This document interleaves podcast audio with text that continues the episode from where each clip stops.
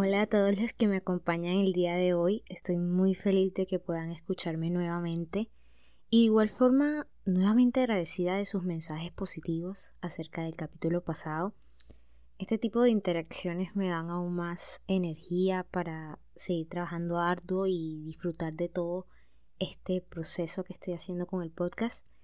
Por eso en el capítulo de hoy hablaremos de un tema que pues surgió a causa de uno de esos comentarios. Estaba en Instagram revisando eh, las interacciones que habíamos podido tener y alguien me escribió con un comentario súper positivo del, que, del cual estoy súper agradecida y esa persona disfrutó mucho el capítulo pasado y me pidió un consejo. Y al final de nuestra conversación me dijo que le encantaría que lo hablara en el podcast algo que obviamente me alegró y así que hoy hablaremos acerca de qué hacer cuando hemos sido heridos. Un pequeño disclaimer antes de empezar.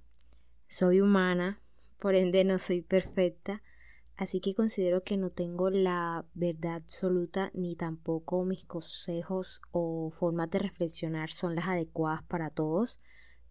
Como siempre lo digo en cada uno de los capítulos, cada persona tiene su proceso, su manera de hacer las cosas y yo solamente quiero expresar aquí dentro del podcast lo que siento y lo que veo y también lo que quiero de pronto reflexionar, como siempre lo he dicho. Y ese tipo de reflexión que quiero hacer acerca de la vida en general lo hago a mi manera y a su vez siempre estoy abierta a escuchar la percepción de cada uno. Y ahora sí me gustaría empezar diciendo que todos alguna vez hemos sido heridos. De cualquier forma, pudo venir de tu pareja, de tus amigos, de tus familiares o otras personas. Y es natural que nos sintamos mal, que lloremos y que no sepamos qué hacer. Y la mayoría del tiempo mi respuesta a esto, o bueno, en el pasado, era tal vez preguntar por qué, por qué yo, por qué me había ocurrido esto, por qué esas personas me hacían eso. Y a su vez me preguntaba qué me faltó por hacer, lo cual siempre me hacía sentir culpable y de alguna manera dañaba mi día. Era algo como que las personas me herían y yo me lo tomaba tan personal que yo sentía que yo era la del error. Pero ahora mi forma de responder, como se lo había dicho a la persona que había comentado, es alejarme. Y siempre que pasaba eso y me alejaba, muchas personas a mi alrededor o hasta las mismas personas que me habían afectado me preguntaban por qué lo hacía. Y sé que para algunas personas alejarse es un acto de cobardía, pero para mí es conocer mi valor, saber que no puedo perder el tiempo en personas que no están dispuestas a aceptar sus propios errores y que no me van a pedir perdón de la manera que yo espero. Porque pedir perdón muchas veces en estas situaciones es lo que cualquier persona se espera, pero eso no significa que tú tengas que aceptarlo sí o sí. Es lindo cuando eso ocurre porque sabes que estás tranquilo y, y tal vez esa persona reconoce lo que ha hecho, pero si no ocurre, no me acomplejo por eso. Y el hecho de alejarme significa que no necesito la energía de esa persona, esa energía negativa, como siempre le digo, en mi ambiente. Y a su vez, eh, he dejado atrás a esa persona por el hecho de que en realidad ya no me importa. Y eso no significa que no o, que invalides los sentimientos de la otra persona, sino que reconozcas que te han hecho daño y que no puedes seguir en el mismo lugar. Y también que no es necesario dedicarle más tiempo a ese tipo de personas cuando en realidad no lo merecen. A veces el silencio vale más que mil palabras por eso no pienso agarrarme de esa persona justificando sus acciones o recordando lo que hemos vivido juntos. No pienso ser yo quien agache la cabeza cuando no soy la que se ha equivocado. Tampoco pienso ser yo quien tenga que acercarme a esa persona porque yo no fui la que cometí el error. Y esto último lo veo más cuando se nos enseña siempre a aceptar el perdón de otras personas. Pero en el fondo tú sabes lo, lo que esas personas hicieron y es tu decisión en realidad aceptar o no sus disculpas. Y ese creo que es el punto más importante, no solo de este capítulo, sino de lo que sentimos en general porque el estar en paz contigo mismo y no dejar que los malos ambientes ni las personas tóxicas se queden en tu vida es una manera de crear un caparazón, de saber que en la vida siempre vas a encontrar algún momento o alguna persona que te haga daño, pero que eso no va más allá de lo que ellos te hicieron, que eso es solo un momento y que no pueden afectarte. Así que el hecho de crear, como yo lo llamo, ese caparazón, nos ayuda también a ser más fuertes, a no dejarnos caer y tampoco tener ese ciclo de mantener a la gente solo porque piden perdón, porque eso no quita en verdad lo que a ti te duele.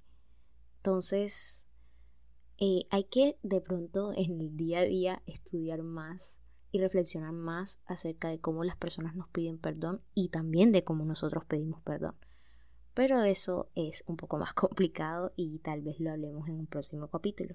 Pero otro punto importante, em, así como lo decía anteriormente, es trabajar en nuestra fuerza interior. Yo siempre tengo una tipología para las personas tóxicas, es como una división o una lista que hago siempre.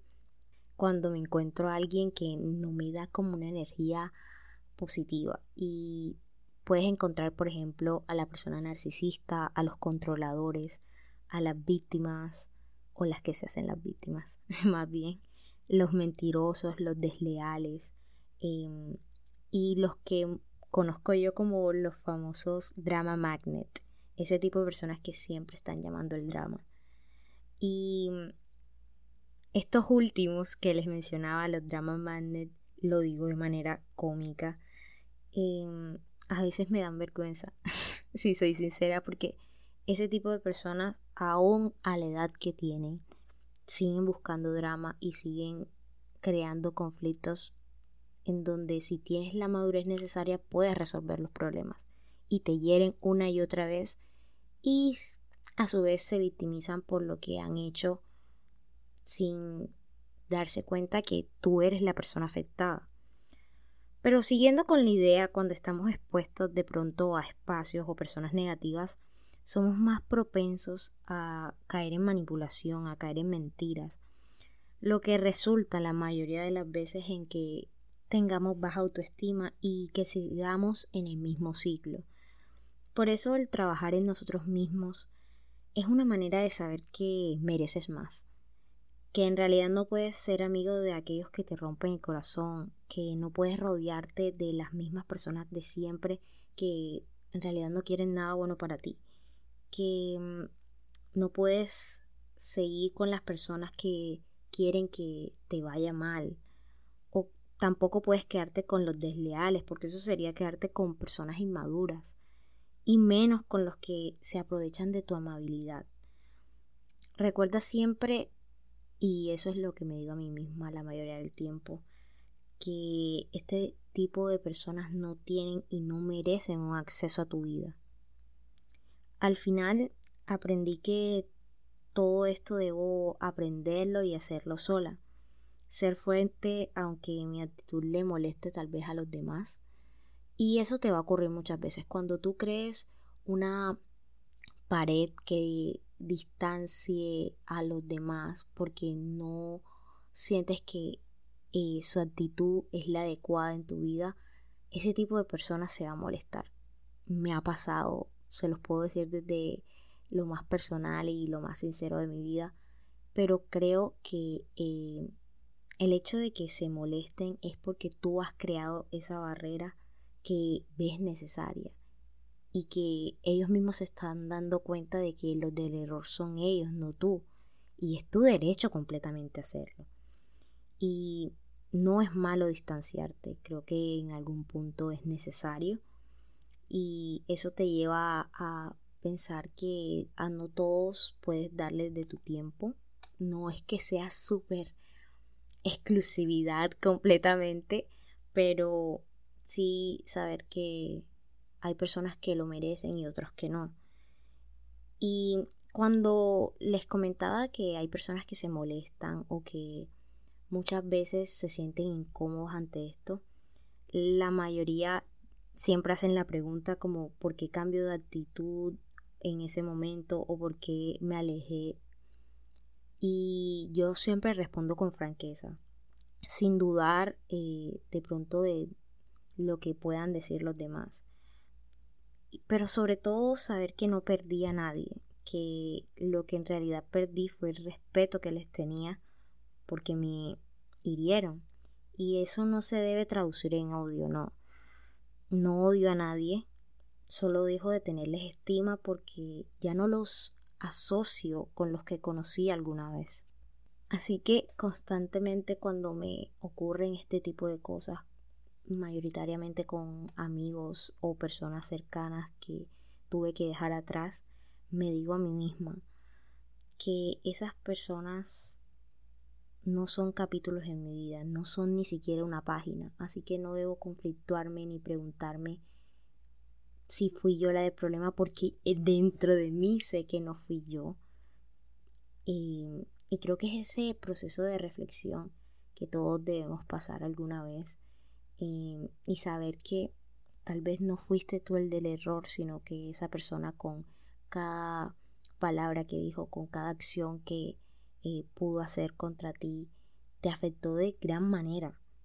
Pero no debes darle tanta importancia. Es solo una pequeña, como digo yo, una pequeña partícula de el tiempo que tendrás en toda tu vida. Así que seguir sintiéndonos mal no es el camino correcto a mi parecer. Y cerrando un poco mis ideas y también reconociendo que todos alguna vez nos hemos sentido heridos, me lo tomo muy personal. Porque dentro de mí sé que nunca le haría eso a nadie. Y creo que es un pensamiento recurrente en la vida de algunas personas que conozco y con las que he podido entablar este tipo de conversación. Y debo de ser completamente sincera, no tengo paciencia para las personas que hieren a otros y a su vez menos diría yo a las que se hacen las víctimas cuando sabes que lo han hecho a propósito, que han querido herirte porque e, en ese momento querían hacerlo contigo y lo hicieron. Y esto va directamente hacia esa persona que me recomendó el tema de hoy quiero decirle que no necesita el perdón de los demás para seguir, que si esa persona te hubiera valorado, nunca te hubiera puesto en la posición en la que estás de decidir si quedarte o irte. Y aunque esa persona siga pidiendo disculpas, no cubre lo que te ha hecho sentir y que es tu propia decisión si prefieres quedarte o irte. Es tu decisión, es tu derecho, como siempre lo he venido diciendo, nadie puede obligarte a, aceptar una disculpa si tú no lo ves como verdaderamente una disculpa. Pero aún más pienso que en el caso de esta persona, cuando te han herido una y otra vez, a la reflexión que llego y si alguna vez me ha ocurrido eso es que es hora de partir partir por ti, por tu salud mental, por tu felicidad. Creo que ese es el mejor consejo que puedo darte en el día de hoy. El hecho de amarse uno mismo también es mirar a tu alrededor y saber si en realidad estás en esos espacios que te hacen feliz, con personas que sabes que estás seguro que no te van a herir de ningún tipo de forma y que no tienen ningún pensamiento negativo hacia ti. Así que creo que esa podría ser la conclusión del día de hoy. De pronto algunos pensarán que el hecho de que mencione tanto la palabra alejarse o evadir, como lo venía diciendo, eh, crean que de pronto es una forma de escapar de tus problemas, pero Personalmente es lo que me funciona y no tengo pena ni temor de decir que es así. Siento que es mi manera de tomarme mi tiempo, de leer la situación, leer los sentimientos de la otra persona y conocer qué es lo que me viene mejor, conocer qué es lo que necesito, qué es lo que no necesito en mi vida y saber hacia dónde va mi energía. Porque personalmente, y ya concluyendo, en mi vida y mi meta en general, eh, una de ellas es que mi energía vaya hacia las personas que lo merecen, hacia las personas que así como yo doy energía, también recibo energía y es bonito vivir así. Así que no temas si en este momento estás herido, porque nada es absoluto en esta vida y eso va a pasar y vas a poder tal vez volver a vivir nuevamente sin tener que pensar en esas personas o en el momento en que fuiste herido. Creo que esto ha sido todo por hoy. Espero que les haya gustado. Si tienen alguna idea de temática para los próximos capítulos, pueden escribirme a mi Instagram que es arroba margarita Gracias por acompañarme a lo largo de este capítulo. Sé que muchas veces los capítulos parecen muy confusos cuando hablo, pero eh, comprendan que tengo miles de ideas en mi cabeza y quiero solo colocarlas en este podcast y por eso ven tantas cosas a la vez escuchan tantas cosas a la vez. Mm, estaba pensando que tal vez sería bueno crear una página en donde puedan escribir sus comentarios o tópicos. Díganme si les gustaría la idea. Sería como la hora de aconsejar dentro del podcast. Recuerden que tenemos capítulo cada sábado. Activen la campanita para que les llegue la notificación de manera instantánea cada vez que suba y les mando muchos abrazos, mucho amor en estos tiempos que parecen tan difíciles. Y me despido con mucho amor, café y flores y los espero en el siguiente capítulo. Bye.